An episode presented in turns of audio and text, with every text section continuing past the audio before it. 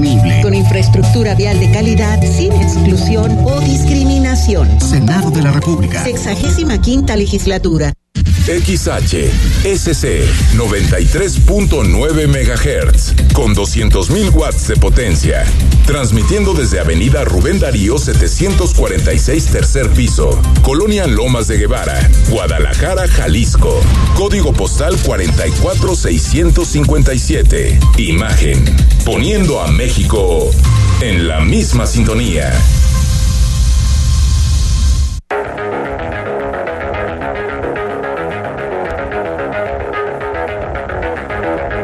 Escuchas imagen. Escuchas Imagen Radio.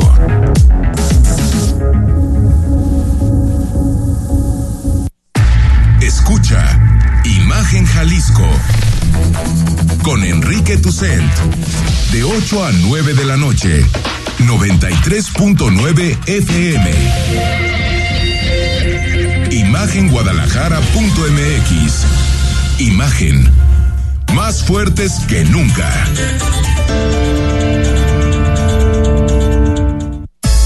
Twitter. Arroba Imagen GDL. Imagen. Más fuertes que nunca.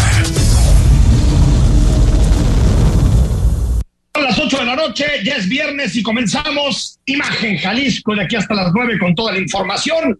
WhatsApp 3315-6381-36. Como cada viernes y como todos los días, saludo a mi camarada Rodrigo de la Rosa. ¿Cómo estás? Querido Enrique, finalmente viernes y a darle, que no queda de otra. A darle, a darle que es viernes, una semana pesadita, una semana de informe y queremos empezar el programa precisamente analizando los principales datos que dejó sobre la mesa el presidente López Obrador en un informe breve para lo que nos tiene acostumbrado el presidente en las mañaneras, en torno a una hora, 50 minutos lo que duró el presidente de la República, pero con muchos datos que hay que analizar. Incluso eh, eh, han salido ya investigaciones, estudios de despachos de consultoras que hablan pues de la cantidad de medias verdades, eh, hechos que no se pueden comprobar, incluso mentiras que dijo el presidente de la República en el informe. De entrada, tal vez la mayor de ellas, un monumento a la mentira. El presidente dice que el país no se está militarizando. De que se consolide, de que mantenga su disciplina y profesionalismo y sobre todo para que no se corrompa, como sucedió con la antigua Policía Federal. El propósito no es militarizar o ir al autoritarismo, sino cuidar con la vigilancia de la Secretaría de la Defensa el crecimiento sano de la que debe ser la principal institución de seguridad. Rodrigo la Rosa, pues lo que 2017 eran críticas a la ley de seguridad interior, lo que en 2008-2009 eran críticas a la utilización del ejército en seguridad pública por parte de Felipe Calderón. Hoy simplemente pueblo uniformado, el ejército que ahora sí está encabezado y comandado por una persona honesta. Por lo tanto, mexicanas y mexicanos, no hay nada que temer. El tema, eh, Enrique, es que según datos de la consultora SPIN, hubo 120 afirmaciones no comprobables a lo largo de este informe. Creo que algo francamente considerable. Y mencionaría algunos que me parece precisamente son difícilmente comprobables. Dice que el 50% de los jóvenes que se han inscrito a Construyendo el Futuro han sido contratados en las empresas donde han estado. Bueno, habla también de que hay 2.4 billones de pesos extras de combate a la corrupción. ¿En serio? ¿Cómo, cómo puedes afirmar, afirmar eso? ¿Dónde está ese dinero y en qué se está utilizando? Y también dice que hay combate al, al. Bueno, los números dicen lo contrario y aparte de que se dice lo, lo contrario, recordaremos, Enrique, cuando hubo esta crisis de desabasto de, de gasolina porque dejaron de comprar... 2019, sí, 2019. de 2019, López Obrador, con tal de hacer un montaje y tapar la ineptitud absoluta que en ese momento mostró la secretaria de Energía, Rocío Nale, hablaba cada mañanera de que le estaban pinchando ductos, de que estaban boicoteando a Pemex y de repente recuperó la gasolina y mágicamente dejaron de boicotear ductos y ya vamos invictos a más de tres años de, distancia de eso. Sí. aparentemente, pues ya, ya, estamos bien. Creo que esas son las series de datos no, no, comprobables. No sé cómo lo veas. Sí, a ver, yo creo que ya decías el caso de, de, de que tienes razón de los 2.4 eh, billones.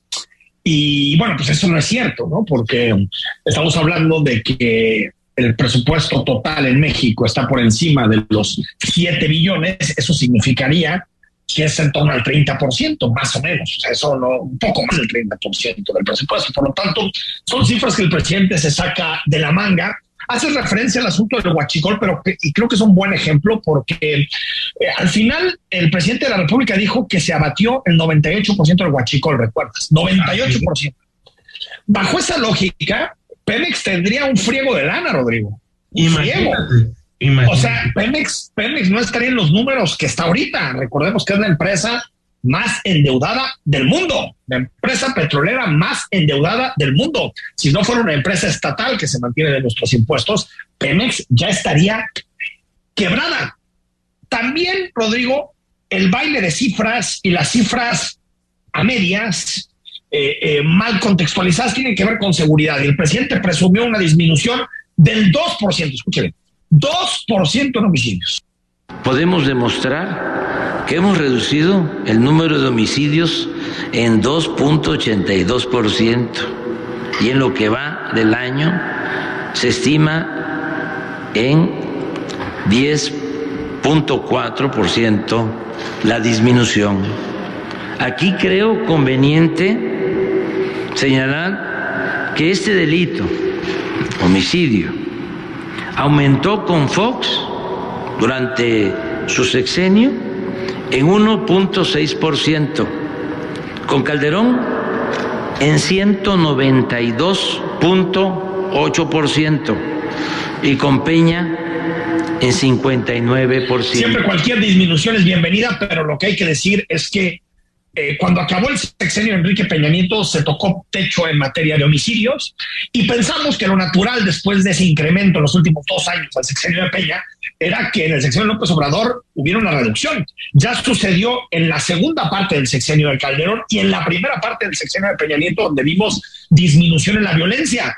Y lamentablemente los datos se han mantenido arriba. Estamos hablando de más de 30 mil homicidios por año. Estamos hablando de que se asesina a un mexicano cada 15 minutos. Y aún así, Rodrigo, frases polémicas, por ejemplo, el, presidente en este tema sigue diciendo, yo sigo llamando a todos a portarnos bien a que sean abrazos y no balazos. A mí me impresiona esta capacidad voluntarista del presidente, que considera casi como un sacerdote que, que, los llamamientos a portarse bien son efectivos. Si lo ha hecho cuatro años, eh, llamamientos a portarse bien, llamamientos a abrazarnos, llamamientos a que no haya violencia, y hay masacres por todo el país, hay bloqueos por todo el país, la violencia está en niveles altísimos y los datos positivos son del foro común, no son del foro federal, es decir, seguir entercado con el mismo discurso cuando la realidad te ha dado una bofetada, me parece que es una terquedad difícilmente explicable.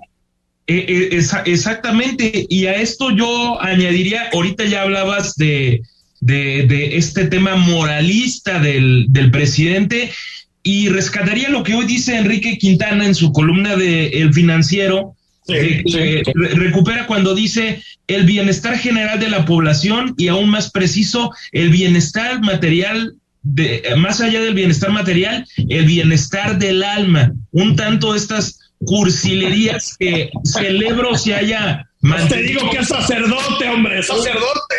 Un tanto alejado de, ellas se, se mantuvo, pero Pero ojo con el, con el dato, porque ya más o menos lo platicábamos ayer.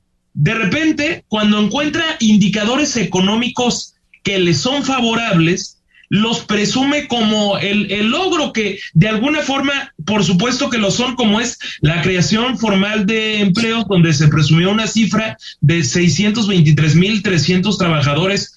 No se habla de la, de la destrucción de empleos también, ¿eh?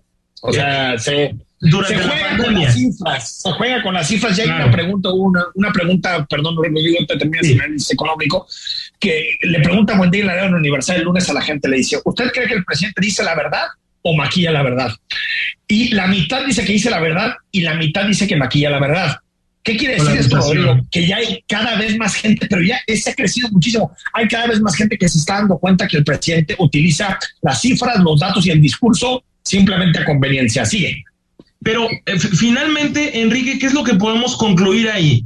Que si el Producto Interno Bruto, ese que ahora está tan cuestionado, le resultara útil para su narrativa, sí. seguiría como vean cómo tenemos el Producto Interno Bruto, pero como no le es favorable, habla de que el bienestar de la población y dice algo que tampoco se puede sostener, que ahora sí ya hay Estado de Derecho y una auténtica distribución de la, de la riqueza. Bueno, caramba, si hay una auténtica distribución de la riqueza en México, entonces yo no entiendo qué terminamos por entender como una distribución de la riqueza. Hoy los sí, ricos sí. Son más ricos y los pobres son más pobres y hay más sí. pobres en el país y eso lo dice el, el Coneval. Ahora sí que el son gobierno. del propio gobierno.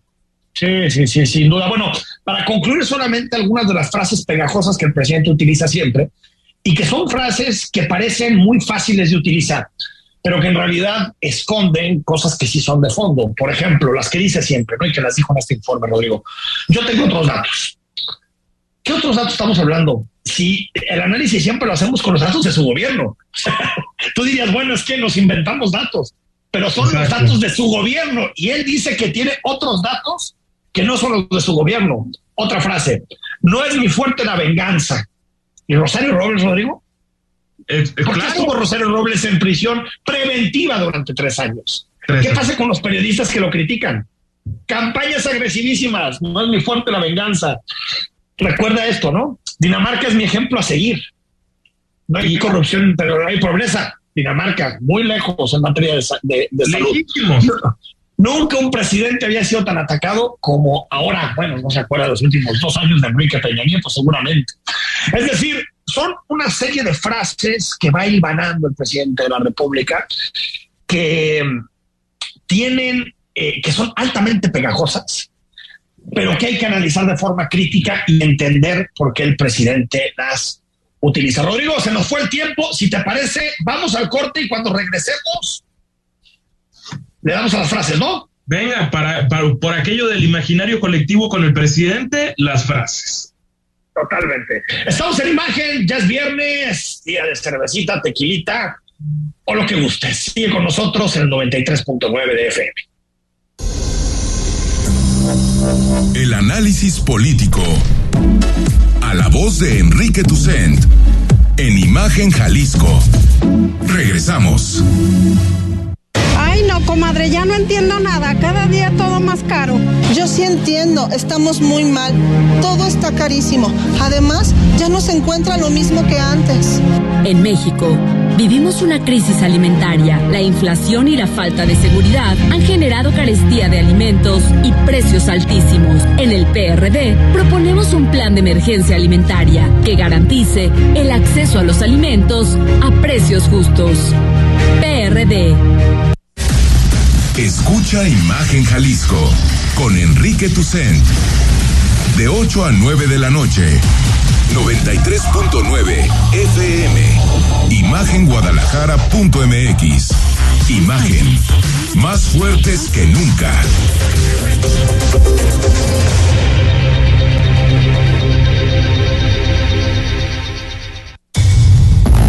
Los fines de semana también hay noticias. Todo un equipo de colaboradores te informan, orientan y entretienen.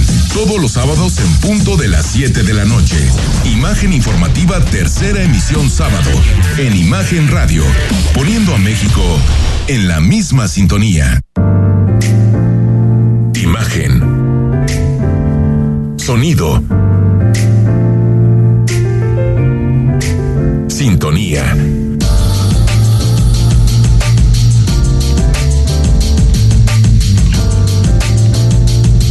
Poniendo a México en la misma sintonía. Las voces más importantes del análisis político en Jalisco, en un espacio para comentar, reflexionar y polemizar sobre los temas de tendencia a nivel local, nacional e internacional. Imagen, más fuerte que nunca.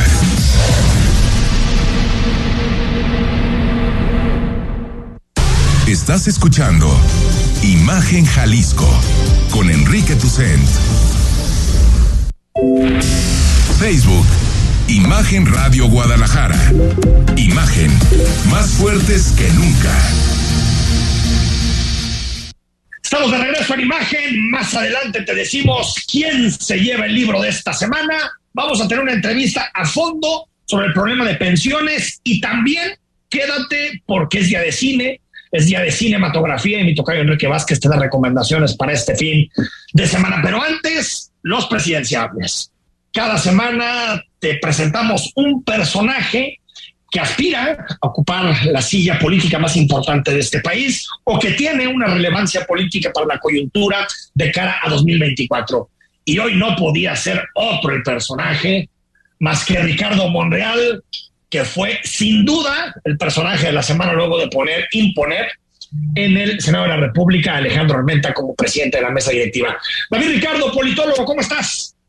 Hola Enrique, ya, ya fuera del COVID, muchas gracias, todo bien. Ya, ya, ya, ¿y cómo te sientes? ¿Bien? Perfecto, perfecto, sí. Qué bueno, qué bueno, menos mal. Platícanos del todopoderoso Ricardo Monreal. Ricardo Monreal Ávila nace en Plateros en 1960, ya tiene 61 añitos, es licenciado en Derecho por la Autónoma de Zacatecas, eh, maestro y doctor en Derecho Constitucional y Administrativo por la UNAM, Políticamente se inicia en el PRI, el único partido prácticamente donde podías iniciarte eh, en, en, 1975. Eh, con el PRI fue diputado federal del 88 al 91, fue senador suplente del 91 al 97 y también fue diputado federal del 97 al 98. Posteriormente viene el rompimiento busca la candidatura por el PRI a, la gubernatura de Zacatecas, eh, no se la dan y se une al PRD. Sorpresivamente eh, gana las elecciones a la gubernatura de Zacatecas eh, y este cargo lo ocupa desde el 98 a 2004. Y ahí es cuando empieza a consolidar este poder territorial, familiar, la, dinastía de los, ¿no? Sí, claro, de, los Monreales en, en Zacatecas eh, pero esto nos habla de que sí tiene mucho implantación territorial, es bueno trabajando el territorio, es bueno convenciendo. Entonces, imagínate, lo ha logrado mantener desde el 98 hasta ahora que su familia sigue sigue eh, gobernando y ocupando este Zacatecas. Está clarísimo el gobernador. Sí, David Monreal. Sí. Posteriormente, ya con el PRD, es eh, senador de la República de 2006 a 2012 cuando pues López Obrador es el opositor vencido y, Monreal se queda como de los leales al proyecto de, López Obrador. Luego sucede una cosa particular de la que ya no nos acordamos, pero Movimiento Ciudadano, cuando no existía Morena, presta el partido para que muchos cargos López Obradoristas eh, puedan seguir activos políticamente y Monreal fue diputado federal por Movimiento Ciudadano de 2012 a... fue su coordinador. Sí. Sí, sí, sí. Fue su este coordinador antes de que existiera Moreno. Sí. Este episodio como que ya se borró, pero, pero ahí sigue. Eh, él sí fue militante de MC de 2012 a 2014. Bueno, incluso, perdón por interrumpirte, David, la gran relación entre Dante Delgado y Ricardo Monreal, que se sabe, eh, en gran medida nace en esos años. ¿eh? Sí, sí, sí. Y, ya después surge Morena en 2015, sabemos. Y, bueno, viene este batacazo electoral, esta gran sorpresa de Morena que conquista la Ciudad de México en el 2015 y Monreal es parte de esta nueva ola guinda, eh, porque se convierte en jefe delegacional de Cuauhtémoc, que es el corazón de, de, la capital del país. Entonces, eh, eh, es de, es este jefe delegacional del 15 al 17. Y bueno, después ya llega la posición que todos conocemos, es senador de la República, coordinador de la bancada mayoritaria en la Cámara Alta y presidente de la Junta de, de Coordinación Política eh, de 2018 al, al, al 21. Eh, ahí es donde consolida todas estas palancas, estos amarres de poder y tiene una capacidad de interlocución espectacular con la oposición, de crear mayorías, eh, de edificar acuerdos eh, políticos. La verdad es que Monreal es doctor no solo por su título universitario, es doctor por su capacidad de operar. A mí me sorprende, es, un mago. Sí, sí, sí, Ahora, ¿cómo sobrevivió en el Senado cuando parecía que le iban, que los duros y los radicales de Morena lo iban a desbancar.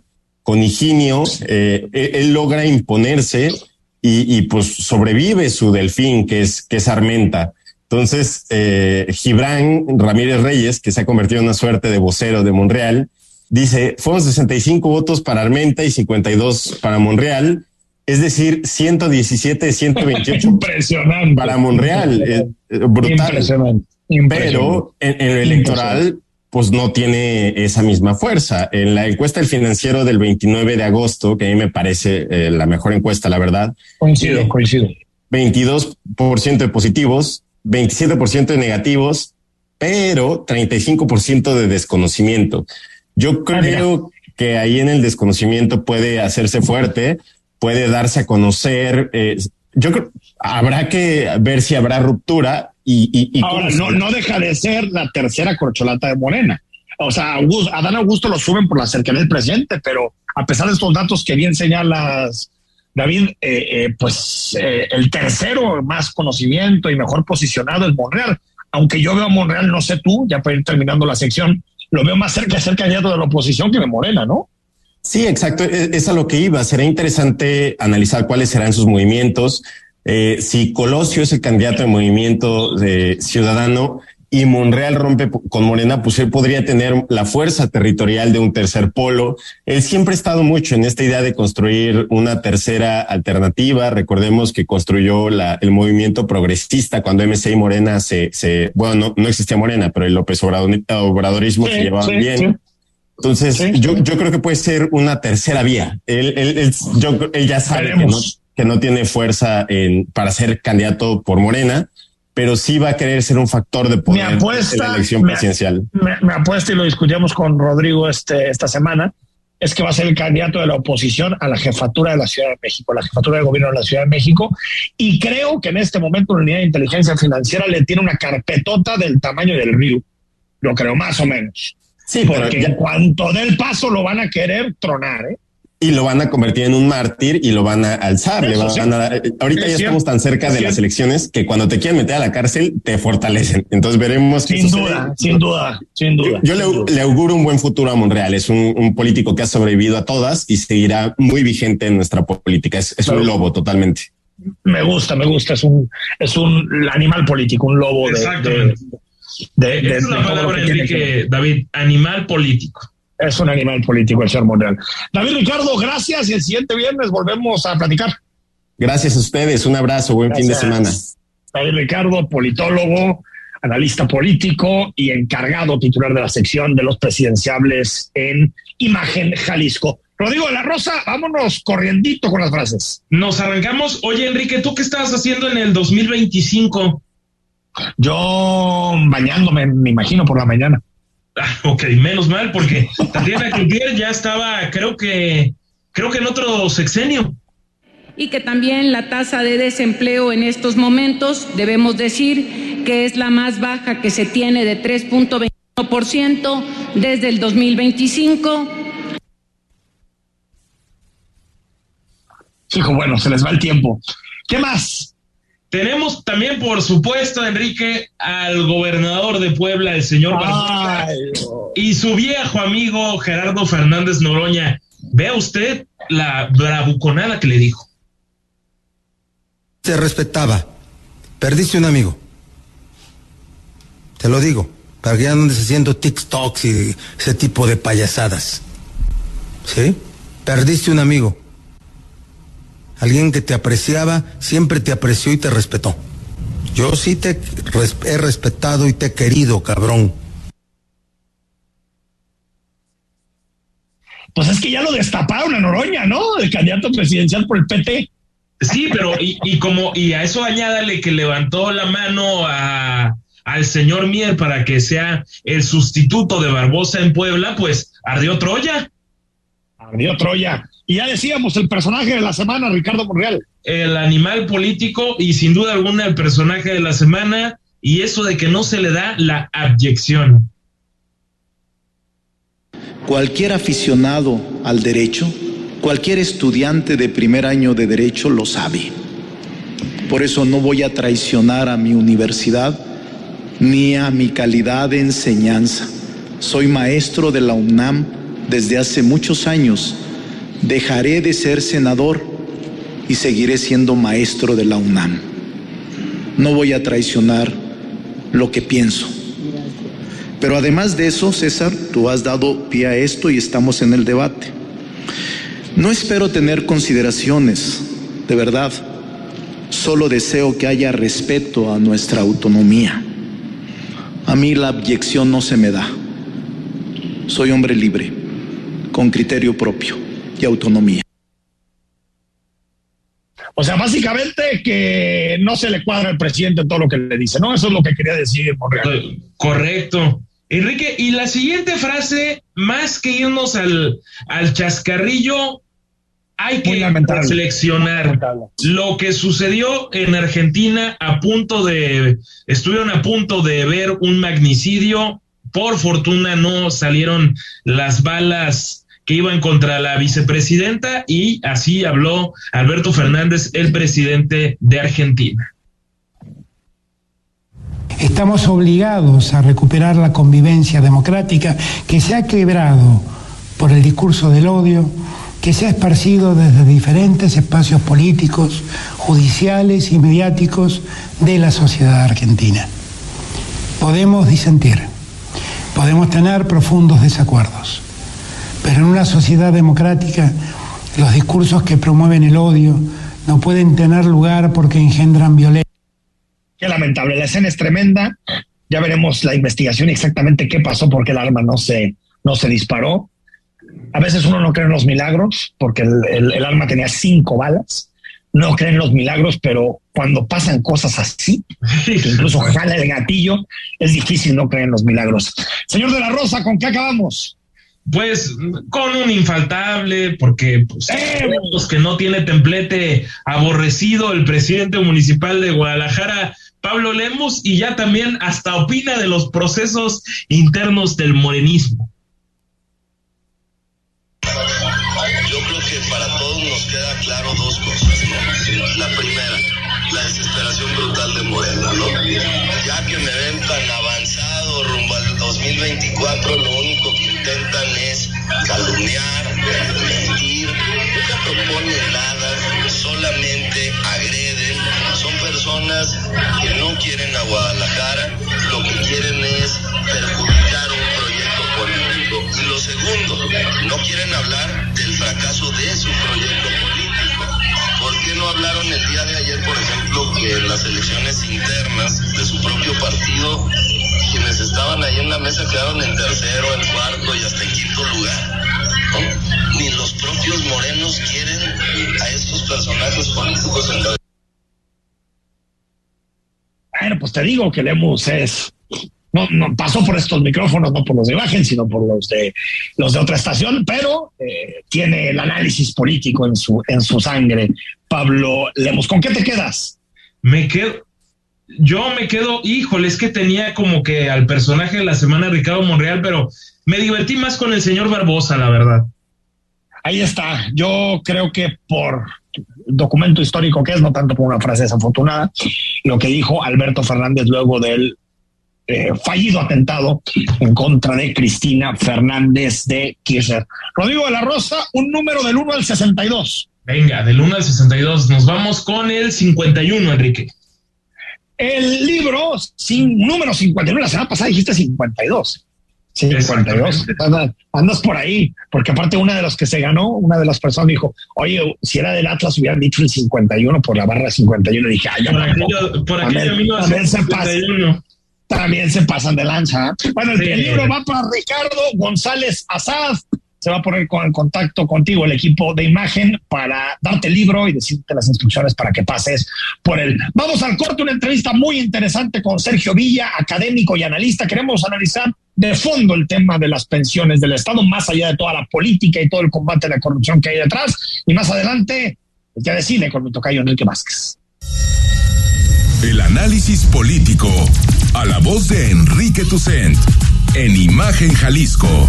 Regresamos. Este 4 de septiembre, no me rindo. La edición 33 de nuestro tradicional medio maratón Atlas Perdura lo correremos por las y los niños con cáncer. Participa nuestra primera carrera con causa, donando a nariz roja o poniéndole precio a tus kilómetros recorridos. Más información en nuestras redes sociales. Club Atlas, Dulces de la Rosa y Nariz Roja invitan. Escucha Imagen Jalisco con Enrique Tucent. De 8 a 9 de la noche, 93.9 FM.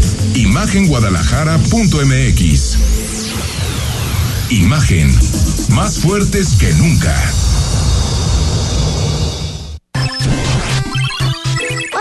¿Sabes qué onda con nuestros derechos? Claro, las niñas, niños y adolescentes tenemos derecho a que nos eduquen, nos quieran y que nos cuiden para no enfermarnos y a jugar y divertirnos. No importa dónde nacimos o cómo nos vemos, todas y todos los tenemos. ¿Quieres saber más? Chécalo en www.supremacorte.gov.mx. Suprema Corte, el poder de la justicia. El análisis, la polémica, lo asombroso, el interés. Todo eso somos. Imagen Radio, poniendo a México en la misma sintonía.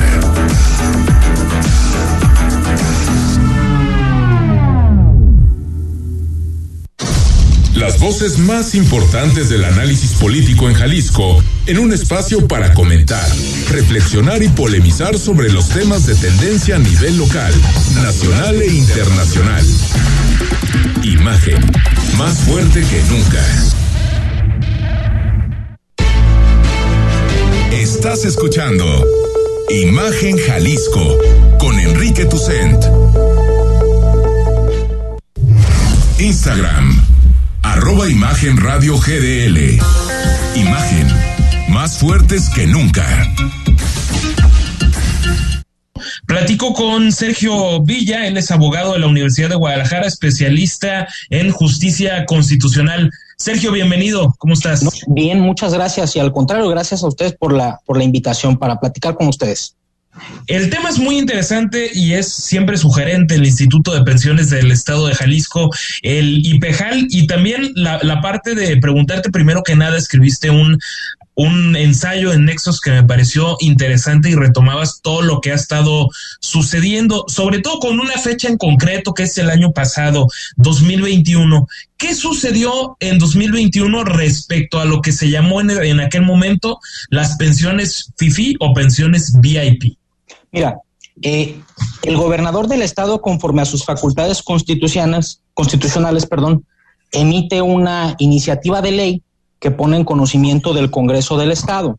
Esta iniciativa ya tenía ciertos temas que habíamos escuchado en algún otro momento, inclusive venían platicándose desde la administración pasada. El problema financiero que atraviesa el, el, Instituto de Pensiones del Estado de Jalisco, que no deja de ser un fondo de inversión, es decir, dinero que tiene que generar más dinero para beneficio de los afiliados que son pensionados o los aportantes en activo o voluntarios. Si bien es cierto que se habló durante mucho tiempo de los problemas relacionados con inversiones inadecuadas a Bengoa, Chalacatepec, que las villas, lo que tú quieras, el año pasado retoma el gobernador el tema del Instituto de Pensiones del Estado, pero ahora le agrega otro elemento, las pensiones VIP, es decir, pensiones doradas, excesivas que se le estaban dando solamente a ciertos personajes, y él toma esto como, digamos, la justificación para llevar a cabo muy ambiciosas reformas al sistema pensionario. Pero básicamente eso es lo que él toma para sustentar esta iniciativa? La remite al Congreso, el Congreso la discute, hay ciertos pasos que no se llevaron a cabo de forma adecuada, finalmente sale la ley y básicamente lo que establece la ley es alterar las bases de aportación, es decir, las reduce, pero consecuentemente esto implica que se reduzcan las tablas para determinar las pensiones, reduce las pensiones que ya se estaban pagando superiores a 94 mil pesos más o menos y además establece limitaciones para que ninguna pensión pueda ir más allá de 34 UMAS elevadas al mes, que da al menos a hoy, 5 eh, de agosto del 2022, algo así como 94, 95 mil pesos. Básicamente eso es lo que el año pasado aprobó el Congreso por iniciativa del gobernador del estado de Jalisco. Eh, eh, entonces, Sergio, ya, hablabas de lo, de, de, lo que pasó con, con este proceso legislativo, pero ¿cuáles son los vicios de origen que permiten que haya una lluvia de amparos y de alguna forma se siguen manteniendo estas pensiones que en la teoría, si se permite ese término, ya están prohibidas por parte del propio Congreso del Estado. Mira, las inconsistencias realmente son muchas y algunas de ellas son muy graves. La iniciativa parte de usar un fundamento, una sentencia de la Corte Interamericana de Derechos Humanos de Perú, que Perú en algún momento atravesó por un problema no quiero decir similar porque era mucho más grave y que afectaba de forma completa a toda la población cuando llegó Fujimori, etcétera. Y dice, dice la iniciativa, que finalmente terminó siendo ley, que se tienen que llevar a cabo las reducciones de las pensiones, porque finalmente es una medida que se necesita para sostener la vida financiera del instituto, y que si bien es cierto que el derecho a la pensión no puede ser restringido, en este caso lo que están restringiendo no es la pensión, sino el monto hay cierta lógica en eso, pero hay una falacia, y un error lógico deductivo. ¿Por qué? Porque si bien es cierto que se pueden reducir los montos pensionarios, hay ciertos pasos que se tienen que cumplir. Primero, la pensión es un efecto patrimonial. Y como lo dice el propio caso que se invocó en la iniciativa, la única forma de restringir un efecto patrimonial es que se cumpla con un procedimiento similar a lo que viene siendo la expropiación. Previo a yo reducir tu pensión, que es un efecto patrimonial, tengo que iniciarte un procedimiento, tengo que escucharte. Y quizás el resultado va a ser el mismo, pero formalmente se tiene que permitir esto porque es un derecho constitucional y es un derecho que está contenido en un tratado internacional. No hay forma de que se haga de otra manera. Además de eso, y creo que esto es muy importante, deben existir ciertas justificaciones para que se lleve a cabo una medida de esta. Es decir, sí se puede hacer, pero hay ciertos pasos por cumplir. Aquí el principal y que a mí me parece grave es que no se identifique adecuadamente cuál es el objeto por el cual se está restringiendo todo esto. Porque los estudios de impacto actuarial que se usaron con la iniciativa y lo que dice la propia iniciativa no están actualizados y dejan fuera elementos que son sumamente importantes, precisamente lo relacionado con las inversiones que se llevaron a cabo fuera del marco de la ley. Es decir, si tú ves ese estudio, básicamente tratan de decir que el problema tiene que ver con una brecha de desigualdad entre la pensión máxima y la pensión mínima, con que ya no son tantos afiliados, con los temas relacionados con las tasas de natalidad y, mortalidad, lo cual es cierto y está afectando los sistemas pensionarios no solo en Jalisco, sino en toda América Latina, pero nunca se habla de qué sucede con las actuaciones irregulares de la gente que en el propio instituto toma las decisiones de en qué se va a invertir el dinero.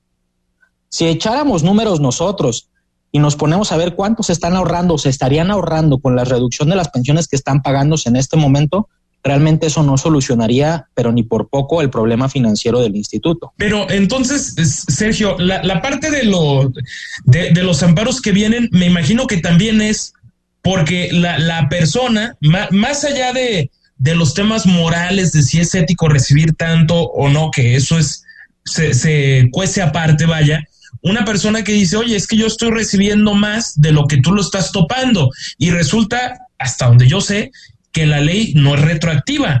Entonces me estás afectando cuando constitucionalmente no tienes ningún derecho a afectarme. ¿Va por ahí? Mira, sí, pero depende. Los abogados decimos mucho eso. ¿Por qué digo depende? Porque sí es verdad, hay un derecho adquirido a la pensión, pero el monto sí se puede restringir y esto lo han dicho la Corte Interamericana y el Comité de Derechos Económicos, Sociales y Culturales de la ONU. Pero aquí hay que entender algo. La retroactividad tiene que respetarse desde luego y solamente puede también afectarse cuando se dan ciertos supuestos. De entrada aquí te voy a decir cuál es el argumento eh, que se está usando en los tribunales en Jalisco para ya amparar, porque ya hay muchos servidores públicos a los cuales han amparado de manera absoluta y ya sin una posibilidad de modificación de la resolución claro. instancia cierre. Por ese tema, la retroactividad. Yo soy de la idea de que es una sentencia estéril, porque justo el planteamiento de la iniciativa es que se puede restringir aun y cuando pueda ser o considerarse una, un derecho adquirido, como lo ha dicho la Corte Interamericana. Pero aquí el punto importante es que para que sea válida ese tipo de, ese tipo de medidas, la autoridad tiene que justificar haber explorado un sinnúmero de medidas para lograr la vida financiera de ese fondo de pensiones y que aún explorándolas a todas y cada una de ellas, ninguna sea suficiente para alcanzar esa finalidad. Aquí lo que hicieron fue decir, bueno, hay que bajar las pensiones, pero nunca justificaron el estudio de otras alternativas. ¿Qué fue lo que finalmente se hizo? Que sobre la marcha comenzaron a explorar otras alternativas.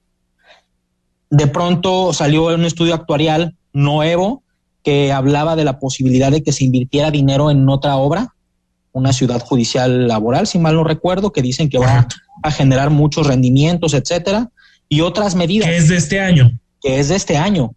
Pero esas medidas, en todo caso, debieron de haberlas explorado antes de restringir las pensiones y de bajar las tasas de aportación y de que esto generara un impacto inmediato en los montos de pensión que se van a determinar el día de mañana con las nuevas fórmulas. El simple hecho de no explorar esas medidas genera que por sí mismo la norma sea inconvencional y no, y no hay no hay ni por dónde, vamos.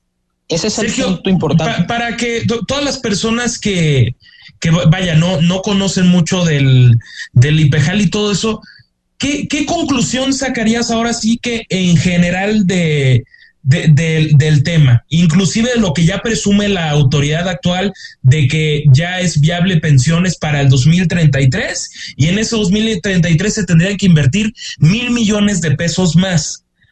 ¿Cuál sería como tu, tu conclusión final de, de, de, todo este tema, desde las pensiones que hemos tocado que reciben hasta el futuro, digamos, mediano plazo del propio instituto? Te voy a poner un ejemplo. Es como si eh, el instituto tuviera una enfermedad, tiene COVID y lo tratamos para dengue. Básicamente es eso.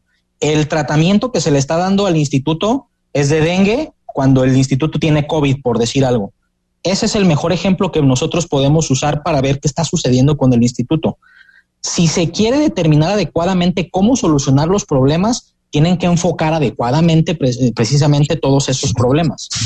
Y tiene que ver mucho el tema de las inversiones, todo el patrimonio que no está generando ningún tipo de rendimiento, infinidad de inmuebles que no está pasando nada con ellos. Ahora, propiamente con esta ley, ¿qué es lo que creo yo que va a suceder? Al menos en cuanto a la, determinación de las pensiones, los tribunales colegiados de Jalisco están amparando. Todo aquel que se haya amparado en Jalisco va a obtener una sentencia favorable. Y falta ver qué dice la Corte, porque la Corte tiene una facultad muy amplia para controlar la acción de inconstitucional inconstitucionalidad que presentó la Comisión Nacional de Derechos Humanos y estudiar integralmente esta norma y podría decir la Corte que en su conjunto es inconstitucional. Eso habrá que verlo, sucederá en las próximas semanas. Creo la, yo. La Corte, perdón, Sergio, podría tumbar por completo todo lo que se legisló el año pasado. Una corte eh, progresista, una corte que entienda bien lo que está sucediendo, que es un problema de relevancia constitucional, podría entrar a analizar todo ese sistema normativo, porque todo está correlacionado. Y si la Corte actuara con base en los precedentes y opiniones de órganos especializados internacionales de la ONU y todo esto que tiene que ver con los derechos humanos, tendrían que decir que no hay justificaciones para esas modificaciones de los sistemas pensionarios públicos. Esa es una realidad. Si hay un problema con el Instituto de Pensiones, está bien, habrá que activar medidas, pero que las medidas respeten todos esos cánones, porque de lo contrario, lo único que se hace es desgastar institucionalmente a distintas entidades, en este caso hasta la Corte, para que finalmente se diga esto estuvo mal hecho. Yo soy de la idea de que se le está dando un, un tratamiento a un paciente que no corresponde con su enfermedad. Entonces, entonces podríamos decir que el gobierno de Jalisco, pese a la parte, digamos, positiva de que le da viabilidad financiera, sigue teniendo mal algunos, algunos diagnósticos de entrada. Desde luego, hay ciertos diagnósticos que no son consistentes. Por ejemplo, lo de las pensiones, por decirlo de alguna manera. De verdad que no está bien enfocado el tema y quizás eso no es lo que va a ayudarle al instituto a tener vida financiera estable. Las aportaciones que no pagan ciertas entidades municipales y otras estatales, tengo entendido, no estoy, eh, no tengo la lista completa, pero sé que hay muchas entidades que no pagan sus aportaciones, las inversiones, habrá que ver si ya se están llevando a cabo los juicios para poder determinar las responsabilidades o recuperar ese dinero que se habrá invertido, los procesos penales, desde luego, todo eso es bueno para, para lograr la vida financiera del instituto.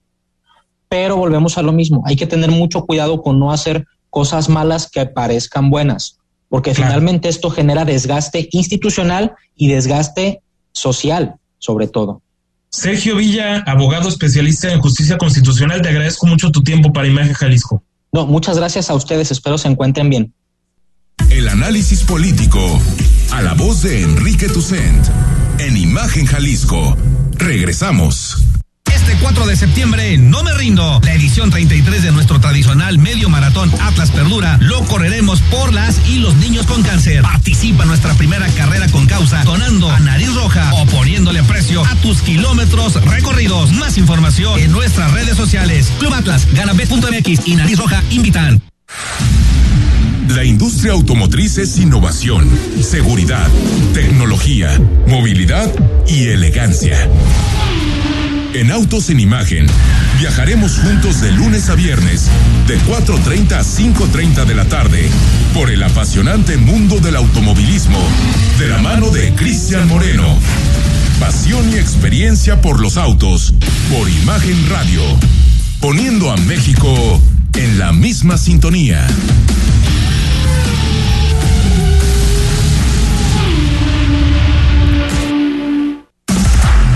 Imagen Radio, ahora para todo México. Lleva su programación a la televisión abierta, en el canal 3.4 de televisión abierta. Imagen Multicast, la mejor información, con la mejor tecnología digital de la televisión en vivo y a todo color. Con los reconocidos comunicadores de Imagen Radio, Imagen Multicast canal 3.4 de televisión abierta, poniendo a México en la misma sintonía. Escucha Imagen Jalisco con Enrique Tucent. De 8 a 9 de la noche, 93.9 FM.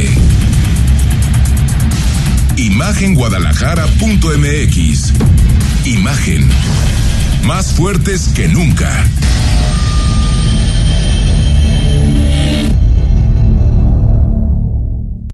Hoy en día hay muchas maneras de enterarte de lo que está pasando en tu ciudad y en el mundo. Pero en Imagen Radio hay un programa que solo te habla de lo más.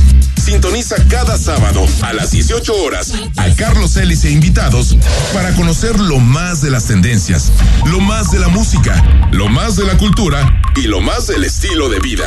Es lo más. Porque en Imagen Radio no queremos decirte lo que todos pueden decir. Queremos darte lo que tú necesitas.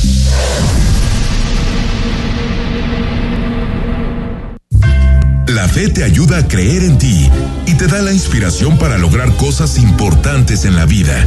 Por eso en este espacio, a través de temas sobre religión católica y de valores, te ayudaremos a reforzarla cada día.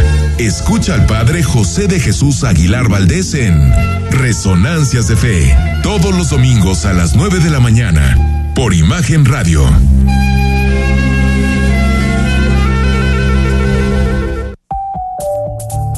Está usted escuchando Imagen. Sintonía. Poniendo a México en la misma sintonía.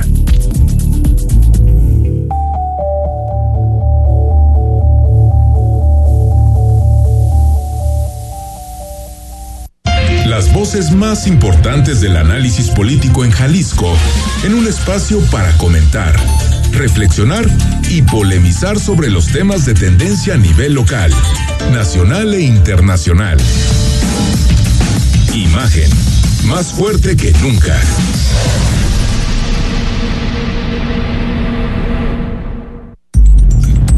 Estás escuchando Imagen Jalisco con Enrique Tucen.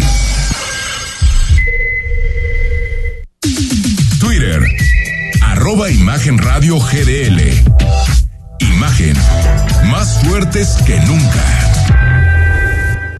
Estamos en viernes con muchísima información. Por cierto, bueno, la siguiente semana ya nos anunciaba Enrique. Mm, eh, eh, Enrique Ruiz ayer cuando hablamos del tema que va a discutir, ya se va a discutir todo lo que tiene que ver con la prisión preventiva oficiosa la próxima semana y también Rodrigo, el presidente López Obrador confirmó que Joe Biden ya le, ya le contestó la carta sobre las consultas en torno al Tratado de Libre Comercio. Creo que después de un pésimo manejo de parte del presidente de la República, en donde empezó a dejar incertidumbres a lo tonto, creo que después de eso ha ido corrigiendo, tanto en su informe, en donde dijo pues que está bien y que él quiere que siga el Tratado de Libre Comercio y que no tiene problemas, como tratando de remediar la relación con, con Biden. Me parece que después de haberlo manejado tremendamente mal, pues esta es una salida eh, más, que manda más incertidumbre, más, perdón, más certeza al mercado, ¿no? Más certidumbre al mercado. Lo que tenía que hacer, dar certidumbre.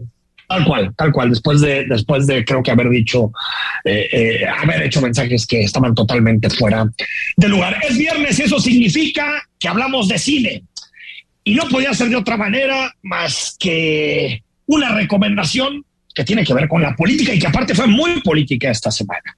El caso Casé Vallarta, una novela criminal, es una serie que está en Netflix, eh, que digamos que es la apuesta en, película, en serie, del libro de esa gran novela que te recomiendo mucho que escribió Jorge Volpi. Tocayo Enrique Vázquez, ¿cómo estás? Fíjate de Tocayo que desde este 25 de agosto está disponible en Netflix el caso eh, Casé Vallarta, una novela criminal, el documental extendido a miniserie de cinco episodios a cargo del director Gerardo Naranjo que ha dirigido películas como Miss Bala o Voy a explotar, pero también ha hecho cosas más accesibles y digeribles y muy exitosas como Soy tu fan para Canal 11 y algunos episodios de la exitosa serie Narcos, por lo que consideré que eh, este documental, El caso Casés Vallarta, una novela criminal, eh, eh, merece la pena dedicarle prácticamente estas cinco horas divididas en cinco episodios los cuales están escritos con base a una novela eh, eh, que se llama eh, Novela Criminal, justamente el libro de Jorge Volpi, que fue adaptado por el guionista Alejandro Gerber Bisecchi, que dispone la historia en un eficiente thriller político policíaco para detallar o desmenuzar los elementos de esta historia, con material videográfico y entrevistas a personajes que van desde Felipe Calderón, el presidente francés, el expresidente francés Nicolás Sarkozy, Carlos Lórez de Mola, eh, Pablo Reina y alguno, y Olga Sánchez Cordero, perdón, y sobre todo a elementos de la familia de Israel Vallarta y la propia Florent Cassés en Francia, la cual eh, permite una exposición de puntos de vista en al menos dos extremos. Con la presencia del presidente Sarkozy y de la propia Cassés se darán cuenta que la producción está compartida entre México y Francia y con esta colaboración se narran, como ya les decía, los hechos ocurridos en 2005 en un formato que atrapa y no permite abandonar esta miniserie documental.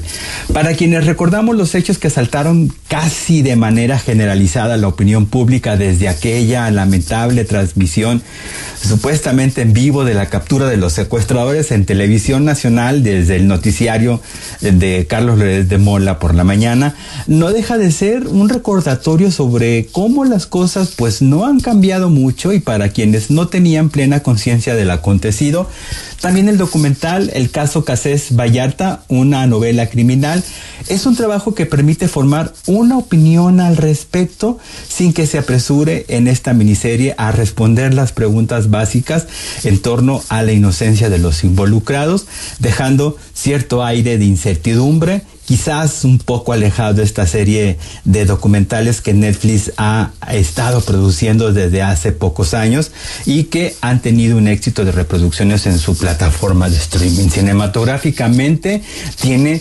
buenos valores cinematográficos, la producción es muy mesurada, hay buena eh, acopio de diseños de información, de infografías y algunas recreaciones que pues pueden ser un poco violentas. Búsquelo en Netflix, así tal cual, el caso Casés Vallarta, una novela criminal de Gerardo Naranjo, y me platican qué les pareció, o incluso hasta reclamos puede haber.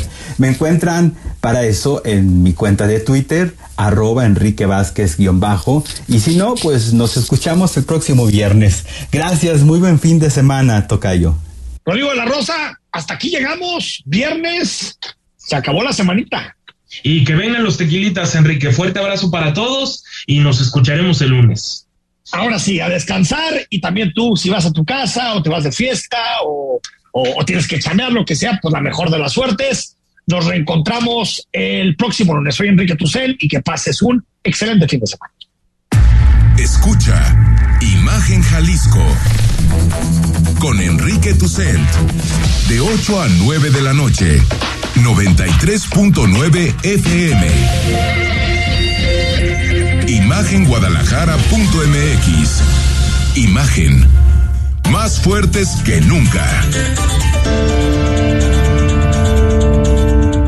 Las y los diputados aprobamos que proceda la prisión preventiva oficiosa para casos de feminicidio y feminicidio en grado de tentativa, para que quienes cometan estos delitos no accedan a libertad condicionada o anticipada ni la sustitución de la pena, que será de 40 a 60 años de cárcel. Legislamos para que ningún agresor goce de impunidad y las víctimas y sus familias accedan a la reparación del daño. Cámara de Diputados, Legislatura de la Paridad, la Inclusión y la Diversidad. La industria automotriz es innovación, seguridad, tecnología, movilidad y elegancia. En Autos en Imagen, viajaremos juntos de lunes a viernes, de 4.30 a 5.30 de la tarde, por el apasionante mundo del automovilismo, de la mano de Cristian Moreno. Pasión y experiencia por los autos, por Imagen Radio, poniendo a México en la misma sintonía.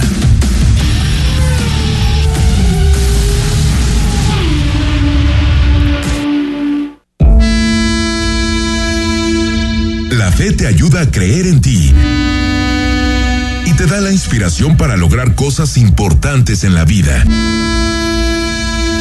Por eso en este espacio, a través de temas sobre religión católica y de valores, te ayudaremos a reforzarla cada día. Escucha al Padre José de Jesús Aguilar Valdés en Resonancias de Fe, todos los domingos a las 9 de la mañana, por Imagen Radio.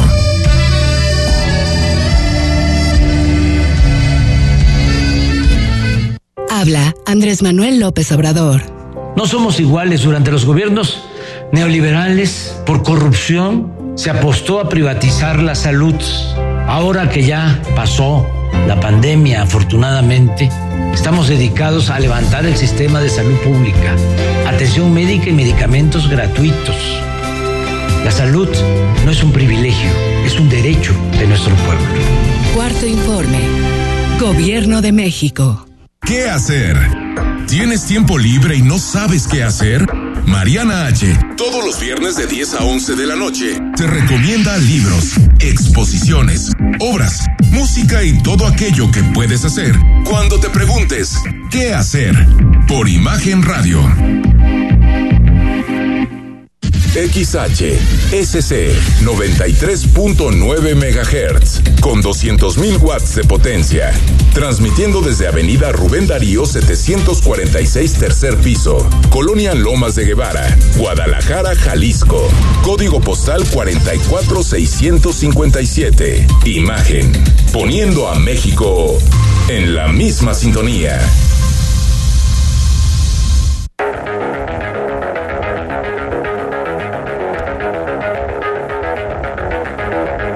Escuchas imagen. Escuchas imagen radio.